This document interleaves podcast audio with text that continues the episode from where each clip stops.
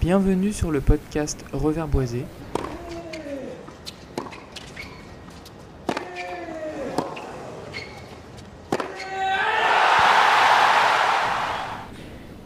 Une émission sur l'actualité tennistique destinée aux non classés et au numéro 1 mondial s'il passe par là.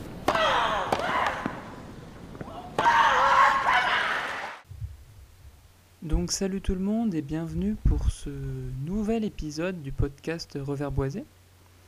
Donc on se retrouve une semaine après la fin de Roland Garros, on a quitté l'ocre parisienne et maintenant on va parler de l'herbe, de la verdure et de tutti quanti.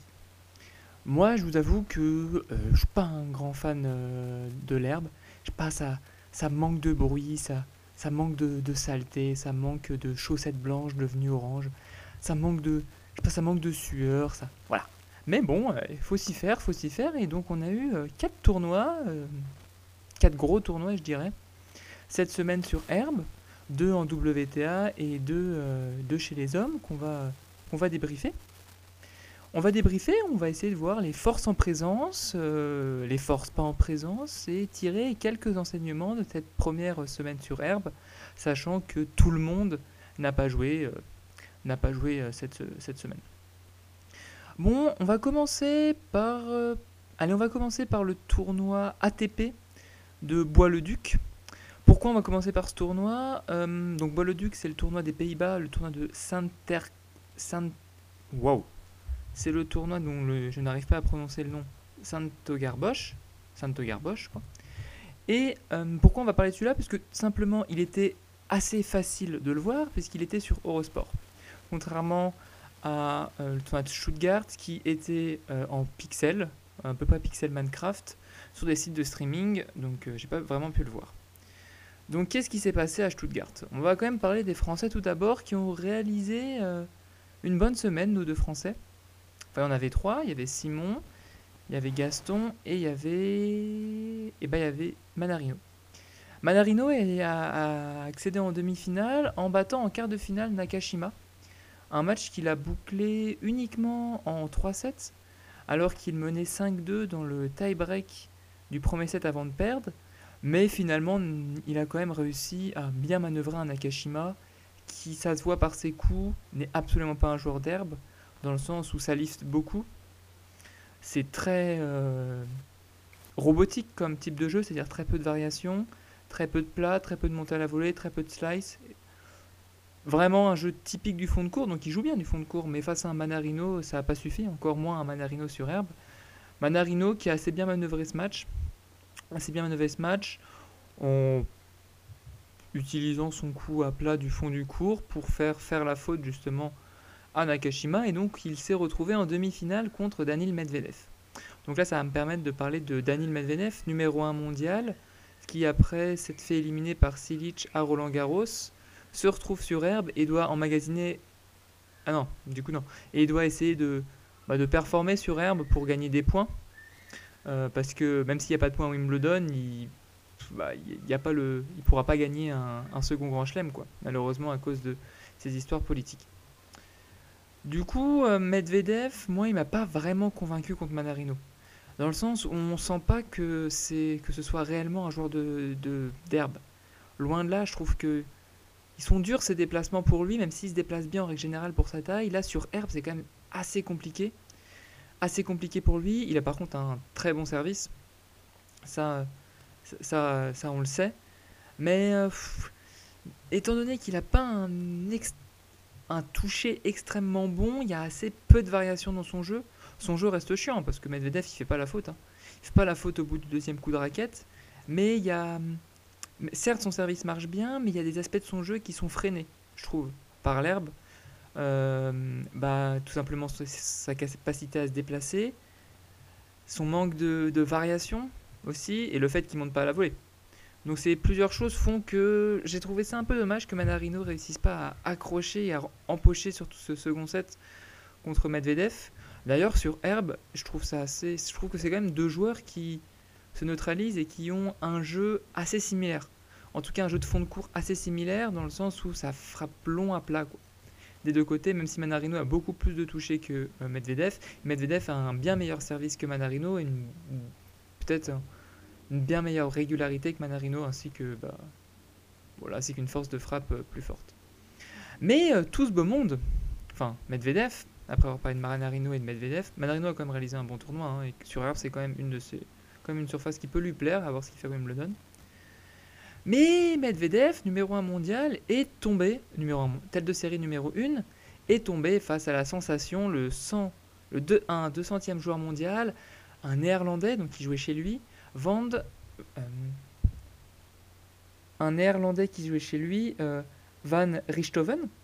Donc ce néerlandais, je ne, ce néerlandais, je ne le connaissais euh, pas du tout, mais par contre ce fut un réel plaisir de le voir. Il a très bien joué contre Gaston. Moi, j'ai commencé à le regarder quand il jouait contre Gaston. Donc, il a très bien joué contre Gaston, parce que Gaston s'est fait éliminer contre Richthofen.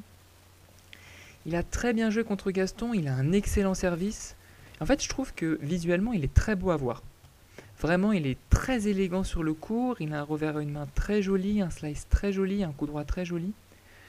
Donc, qu'est-ce, qu'est-ce que sont ses forces de ce joueur? C'est un joueur plutôt patient, je dirais qui essaye de construire ses points, de construire ses points, c'est-à-dire il cherche pas le coup gagnant tout de suite, il construit pour accéder au coup gagnant.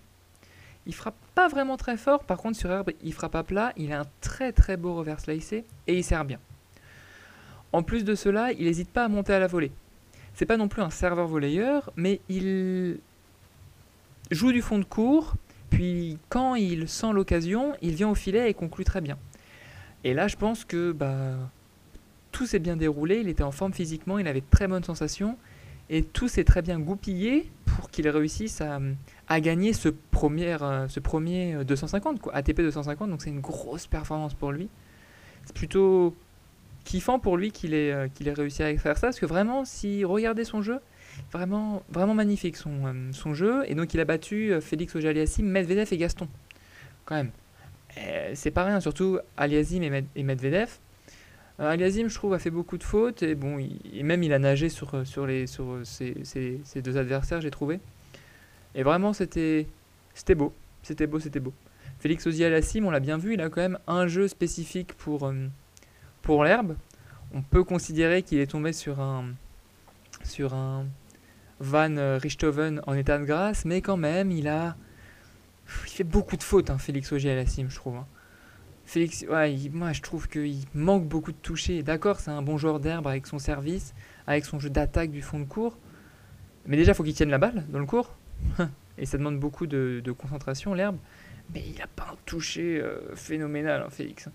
Il va falloir travailler ça s'il veut faire une belle performance à Wimbledon et pas encore faire un match de fou et finir par, euh, euh, par se faire sortir. Et Gaston aussi, Gaston qui a fait son petit bonhomme de chemin, pas un spécialiste de l'air. Pourtant, j'ai trouvé qu'il a en fait quelques, quelques coups qui, qui vont bien avec cette surface. Son revers à plat est plutôt intéressant. Son coup droit est calamiteux par contre. Mais son revers à plat est assez intéressant sur cette surface. Et bah, ses variations avec son coup droit slicé et son revers slicé, son revers amorti, sont plutôt intéressantes. Il peut bien se déplacer sur cette surface. Ouais, Bon, il n'a pas de service, quoi. Hein. Mais ça peut être euh, intéressant. Il a fait un bon match contre Brooksby. Il bat Kwon assez facilement. Ouais, assez intéressant. Par contre, euh, si on le mitraille côté coup droit, ouais, côté coup droit, euh, aïe, ça peut faire très mal. Maintenant qu'on a, on a parlé du, de l'ATP Bois-le-Duc, donc masculin, on va parler du WTA Bois-le-Duc. Et là, malheureusement, c'était pas très bien diffusé sur Beansport, sachant que j'ai pas acheté, j'ai pas payé les abonnements pour la WTA. J'ai pas pu voir beaucoup de matchs. Mais par contre, ce que j'ai vu, c'est euh, la finale entre Alexandrova et Sabalenka. Une finale que je ne conseille à personne de regarder parce que c'était vraiment pas très beau. Alexandrova, elle sert bien. Elle est plutôt solide sur ses appuis, une joueuse du fond du cours qui tape à plat. Bon, rien à dire, c'est plutôt solide, sans être non plus. Euh, enfin, c'est solide quoi. C'est solide sans être non plus. vous voyez bien ce que je veux dire. C'est pas fou Alexandrova, mais bon. Elle a tenu une Sabalenka qui a fait du Sabalenka, quoi. Elle sort des aces, puis elle te fait 8 doubles fautes. Enfin, j'exagère, mais elle te fait des doubles fautes au pire moment. Euh, elle varie pas, alors qu'elle a un slice de revers plutôt intéressant, mais elle frappe tout ce qui bouge. Elle a une grande préparation au coup droit, du coup, euh, sur herbe, c'est quand même pas facile. Mentalement, c'est assez friable. Elle cogne tout ce qui bouge, elle varie pas. C'était pas très intéressant comme match, sachant qu'elle gagne 5-4, puis qu'elle perd 7-5-6-0, je crois. Donc euh, quand même, euh, pas fou, pas fou l'ami l'ami Savalenka, qui est quand même qui a quand même gagné Wimbledon il y a peu de temps, donc il va falloir se... bah, l'année dernière je crois. Donc va falloir se, se, se, se réveiller malheureusement. C'était un peu touchant, elle a pleuré en, dans la remise des prix parce que je pense qu'elle voit qu'elle a beaucoup de difficultés par rapport à l'année dernière à, à, remporter des matchs. Donc, donc bon voilà. Donc la force en présence, c'est en effet Alex Alexandrova, mais comme je vous l'ai dit, euh, j'ai pas pu regarder les autres matchs de ce tournoi. Mais on va, on va passer du coup à l'autre tournoi WTA qui était le tournoi de Nottingham. Et là j'ai regardé euh, la finale et les demi-finales qui étaient diffusées sur Winsport. Et je me suis bien éclaté en regardant Risqué et Golubic en demi-finale. C'était assez drôle comme match. Parce que Golubic, elle n'a fait que couper. Et elle a plutôt gêné, euh, elle a plutôt gêné euh, Risqué. Et en plus de ça, elle a, Golubic a très bien joué avec le vent. Dans le sens où, à ce match-là, à Nottingham, il y avait énormément de vent. Du coup, Golubic se contentait de pousser la balle, on va dire, en slice. Slice coup droit, slice revers. Et Risqué avait décidé, ce qui était plutôt intelligent, de monter à la volée pour éviter des longs rallyes ou euh, parce qu'elle attaque pas très fort quoi, Risqué, mais des, des longs rallyes où elle aurait pu commettre la faute due euh, à l'exigence du placement euh, qu'elle doit faire lorsque Golubic joue en slice. Je sais pas si c'était très clair, mais grosso modo, c'est slice la saoulée. Du coup, elle est montée à la volée. Mais il y avait beaucoup de vent. Et alors Golubic, elle se faisait un malin plaisir à envoyer une grosse cloche, et là, c'était illisible pour, euh, pour risquer à la volée. Mais alors vraiment illisible, quoi. Les balles allaient dans tous les sens. Et du coup, euh, bah, Golubic revient dans le match, un set partout un moment, et c'était plutôt un match drôle à regarder. Hein. Vraiment, c'était plutôt un match intéressant, risqué en plus un, un jeu typique sur herbe, donc c'était plutôt intéressant à voir. Et puis, elle, elle a des gestes n'importe comment risqués, quoi, donc c'est assez drôle. Mais finalement, euh, interruption suite à la pluie, du coup moins de vent à la reprise et Risqué l'emporte assez facilement dans, la dans le troisième set pour aller, pour aller voir une finale, une finale sur sa, en herbe contre la brésilienne Haddad Maya.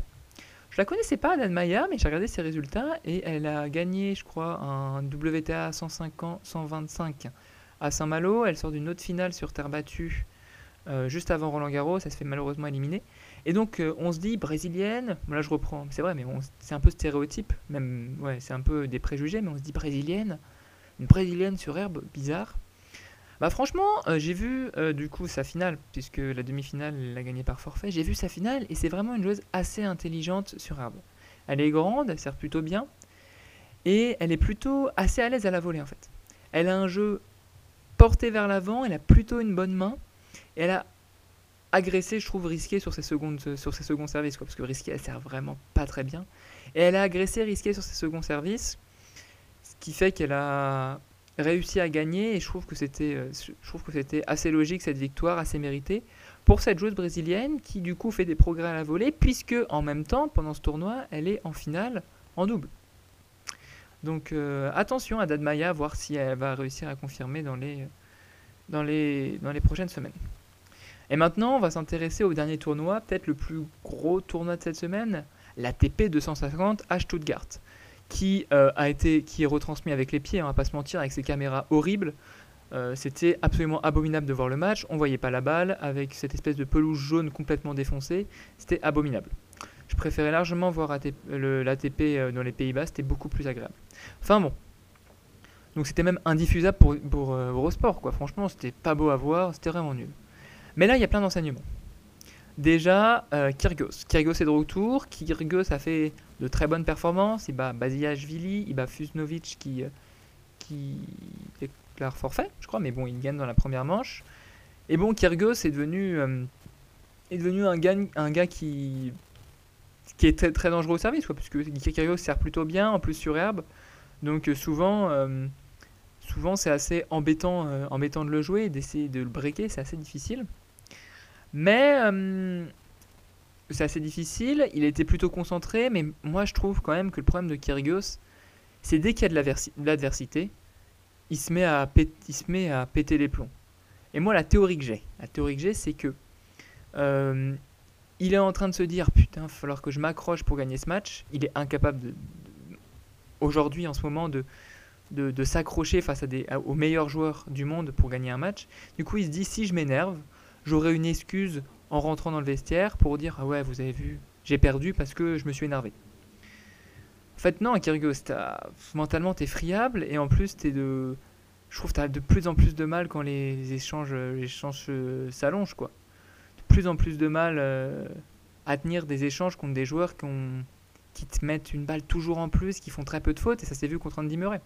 Andy Murray qui fait quand même un gros match, hein, qu'il gagne au, tie-break, euh, qu'il gagne au tie-break en jouant beaucoup sur les variations. Ça, c'était le jeu d'Andy Murray, les zones, les variations, les effets. C'était vraiment un bon Andy Murray contre un bon Kyrgios, même si Kyrgios était un... avait vraiment du. Moi, je trouvais que Kyrgios avait un mal fou à retourner le, service de Murray en fait. Alors que bon, Andy, oui, Andy, Andy est, un, est un bon serveur, certes, mais c'est pas non plus. Euh, voilà. C'est pas non plus. Euh, mais bon. Donc Kyrgios s'arrête là et Andy Murray il va jusqu'en finale. Jusqu'en finale, il a quand même battu des sacrés, euh, des sacrés loustiques en battant Kyrgios et Bublik, déjà. Ouais. C'est pas rien, et donc il affrontait Berrettini en finale. Il a essayé de jouer de ses variations. Euh, Murray, euh, de ses variations, comme il sait très bien le faire. C'est un, guerrier, on dit Murray. Il va chercher le deuxième set contre Berrettini, alors que je trouve qu'il est largement dominé.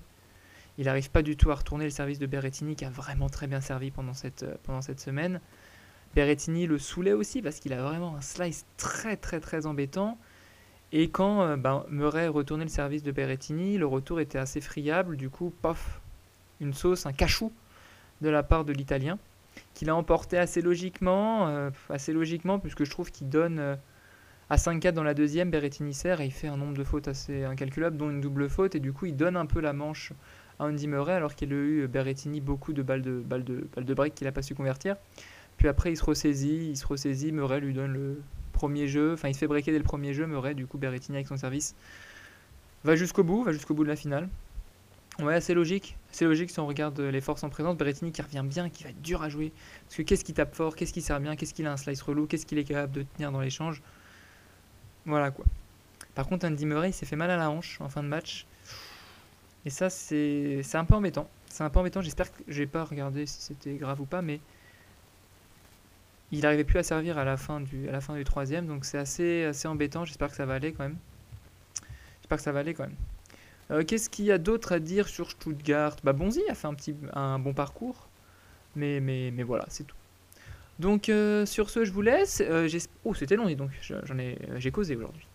donc je vous laisse. Je vous dis à la semaine prochaine pour un autre débrief. Bah là, de, de tournois encore plus gros. Il y a le Queens, il y a Halle, il y a Berlin, et il y a Birmingham. Tout ça, ce sont des 500. Euh, donc Halle et, euh, et le Queen, c'est chez les hommes, et Berlin et Birmingham, c'est chez les, femmes. Donc on va avoir euh, un beau programme. On se retrouve la semaine prochaine. N'hésitez pas à me suivre sur mon Twitter et mon Instagram. D'ailleurs, j'ai posté, un, posté un nouveau thread sur les moins bons et moins bonnes joueuses à avoir gagné un grand chelem. Je vous laisse le découvrir. Et n'hésitez pas à, me à lire mon site internet aussi, même si je vais j'ai pas posté de, j'avais pas assez de contenu, j'ai pas posté euh, cette semaine, mais je pense que pour ces 500, euh, je vais poster pas mal d'analyses de matchs. Donc sur ce, je vous dis ciao, à la semaine prochaine et, et, et bon vent à vous.